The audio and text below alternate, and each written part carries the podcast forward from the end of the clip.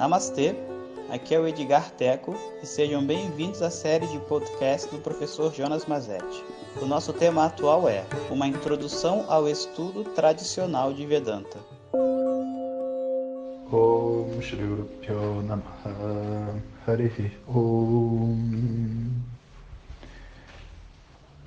Bom dia pessoal, gravando esse áudio aqui uma manhã aqui da minha casa e é bom, né?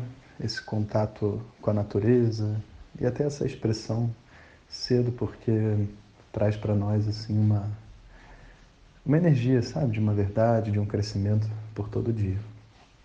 O Rasta está olhando para mim pela janela e o gato esperando para entrar. Mas vamos gravar esse áudio aqui primeiro. O estudo né, no curso, ele não agora falando do desenvolvimento emocional e psicológico né, dos alunos, mas do ponto de vista de Vedanta, ele tem algumas fases, tá? Vamos compreender isso. A primeira fase, eu sei que eu falei que eu ia falar da rotina do ashram e tudo mais, mas acho que a gente tem que entender primeiro as fases do estudo. A primeira fase, que é essa fase de preparatório, é um nivelamento. Um nivelamento é uma oportunidade de, das pessoas verem o que, que se eles querem realmente estudar, o que, que eles estão comprando, dos alunos mostrarem a seriedade deles para o professor e tudo mais. E dura aproximadamente uns seis meses. Né? Então é uma fase onde a gente não abre nem a Gita, nem as Upanishads, nem nada. A gente vai estar estudando. É... Não, desculpa, a gente abre a Gita. A gente vai estar estudando a Gita e os Prakaranagranthas. Prakaranagranthas são os textos auxiliares, esses textos que a gente estuda na turma regular. São os textos de entrada. E através desses textos, a pessoa tem uma oportunidade de ter um resumo de Vedanta falado de uma maneira muito leve. E as dúvidas vão surgir, o professor pode tirar as dúvidas, pode ver se, se os alunos entendem o que está sendo dito. Né? Tem todo um processo para acontecer nesse início. E seria realmente dispensável, num curso de três anos, a gente fazer esse tipo de estudo. Entretanto, como a gente não sabe quem são as pessoas que vão, o professor está conhecendo muita gente pela primeira vez, ele não pode começar a falar imaginando o que as pessoas sabem. Então, de uma maneira reduzida, né, em seis meses, todos esses assuntos são explicados. Inclusive, é válido dizer que a estrutura da nossa turma regular é baseada nisso. Ou seja, nesses dois anos de turma regular, a gente percorre o que são equivalentes a esses seis meses preparatórios do curso, que começam antes do curso de três anos. Né? E, só que, obviamente, numa taxa e numa velocidade né, menor do que você está obtendo lá. Mesmo o estudo da Gita, que é feito durante esses meses, não é um estudo profundo da Gita. É um estudo sem os comentários de Shankara, é um estudo mais leve, onde você só vai passar pelos versos né, e ter a visão geral da Gita, que é algo importante, porque o professor se refere aos versos da Gita na explicação de qualquer Upanishad. Né? Então, esse é o primeiro momento. Depois eu vou falar em termos de sânscrito e tudo mais, estou falando Vedanta, tá? Passou esse, esses primeiros seis meses, a gente entra agora no estudo, é, vamos dizer assim, de aprofundamento, que por acaso também é o nome que a gente usa no nosso, no nosso sistema aqui do, do Instituto, né? Que é onde a gente vai fazer o quê? A gente vai pegar é, aqui no Instituto a, a Gita, que é um texto mais longo e que você não estuda em três, quatro meses, né? Se você estudar um, uma aula por semana, leva de três a quatro anos para completar a Gita. Aqui a gente consegue fazer ela um pouco mais rápido porque a pessoa já estudou a turma regular, então basta aprofundar, não precisa introduzir. Então, nós fazemos aqui isso em aproximadamente é, quatro anos, né? o que lá é feito mais ou menos em um ano. E esse estudo é, no, no ashram, ele é feito com um adicional que a gente não faz aqui, que é o que? É o estudo do Bhashan. Bhashan são os comentários de Shri Shankara para cada verso da Gita. Então você imagina, a Gita tem 700 versos. Cada verso da Gita tem, sei lá, às vezes uma página de comentário, às vezes até mais de uma. Né? Às vezes é um parágrafo. Então é um texto realmente grande. Se a Gita para nós aqui leva quatro anos, uma aula por semana, no Ashram, onde você está tendo duas, três aulas por dia, para você estudar todos os comentários da Gita e a Gita ao mesmo tempo, leva aproximadamente dois anos e meio. Então, você entendeu o tamanho do estudo. E é por isso que é, mentira quando uma pessoa fala assim: ah, eu estudei o equivalente ao curso de três anos na minha casa. Não. Você desculpa, sabe? Porque não, não é possível pela quantidade de aulas, meu querido. Mesmo que você seja um psicopata em casa, estude três aulas por semana e etc., não funciona, sabe? Porque lá você faz três aulas por dia. Então, né, você pensa assim, um ano de Brasil, fazendo uma aula por semana, você faz o quê? 40 aulas num ano.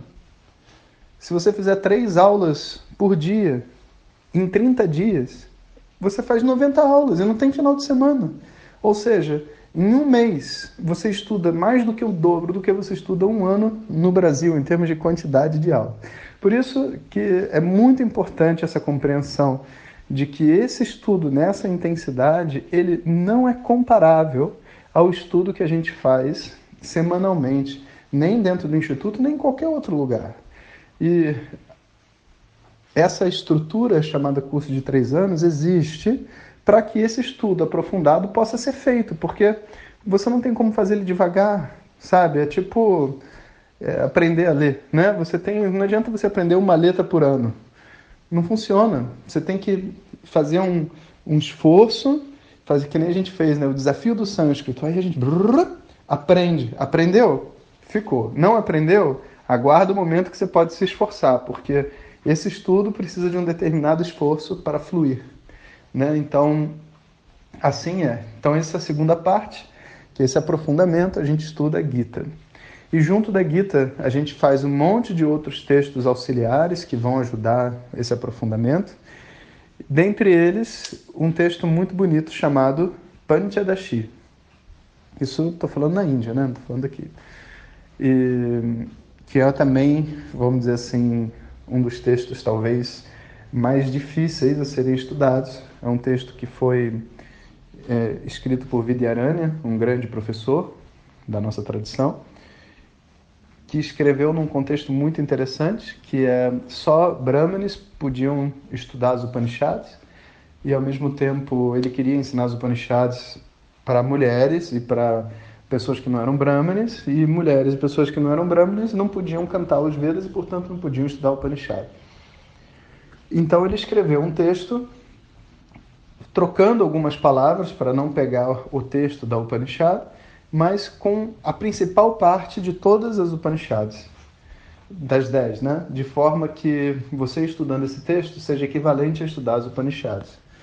Mas, como ele tinha essa birra, né, com, com os ortodoxos que não estavam deixando ele ensinar, né, estavam contra ele, ele fez o texto de uma determinada maneira que é muito difícil de compreender. A menos que a pessoa saiba realmente Vedanta, ela não consegue acompanhar o texto. Então, foi meio que um tapa na cara desses caras todos, né? E no meu curso, quando começou esse estudo do Panjadashi, foi muito engraçado, porque teve um motim. Depois do, da segunda ou terceira aula, que as pessoas estavam arrancando os cabelos, não entendendo nada, chegaram e pediram ao Swami se ele não podia cancelar essa aula. Tipo assim, vamos fazer esse texto não, esse texto não tem nada a ver, a gente está escutando, tá, não faz sentido esse texto.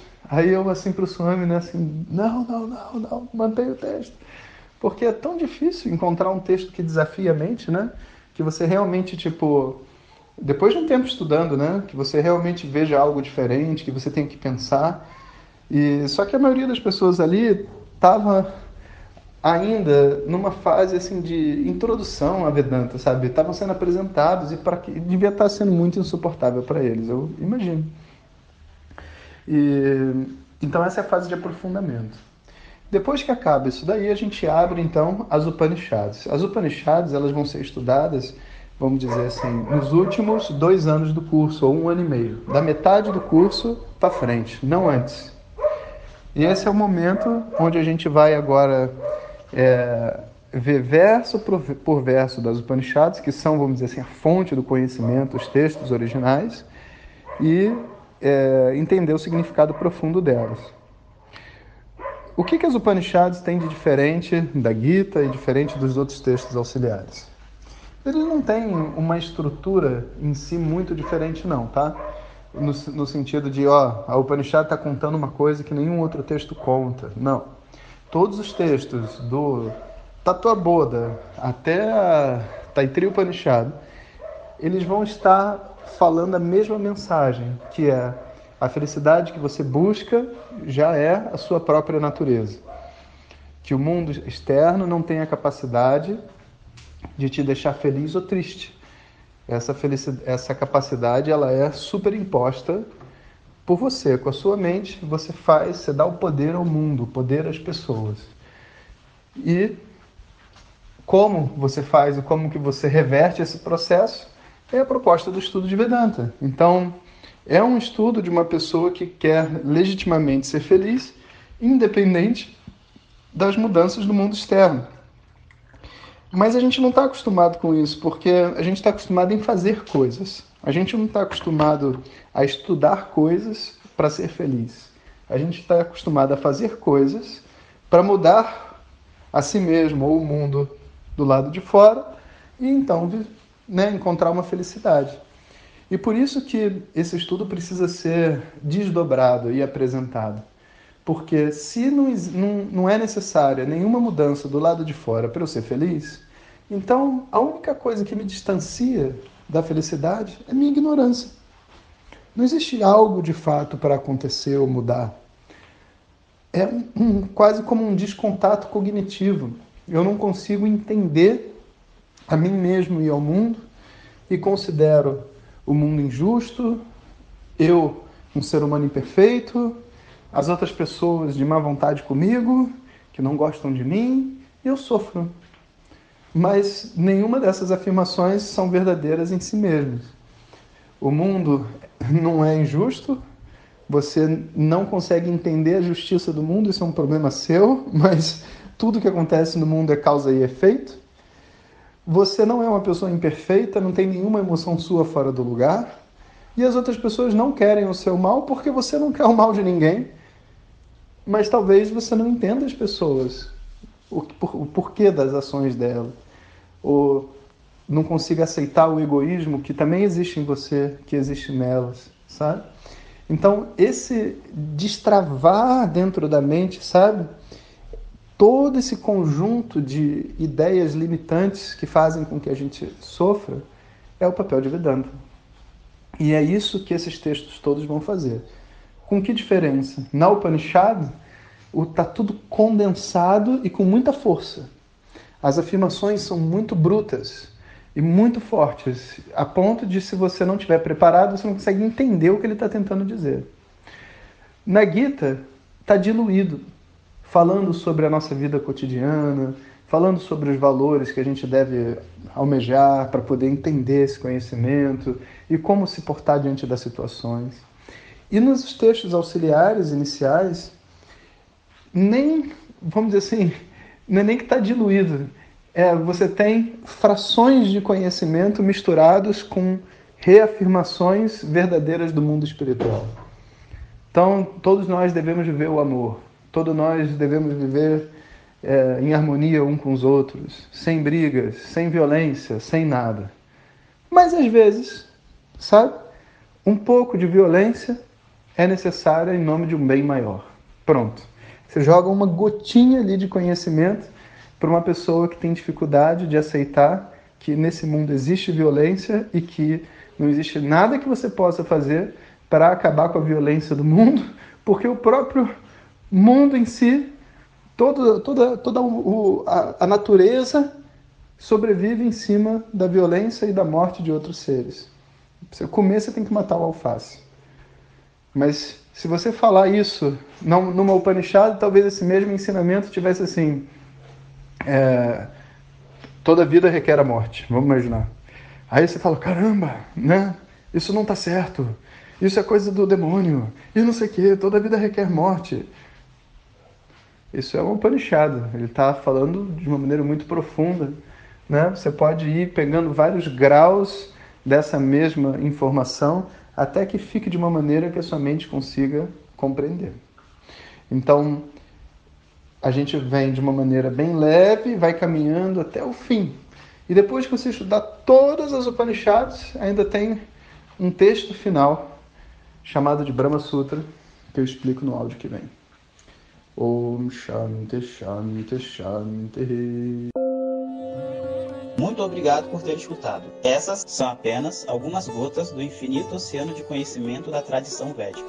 Para receber nossos áudios diretamente, clique no link que acompanha o título desse áudio ou baixe o nosso aplicativo Vedanta Zap. Om Tat Sat.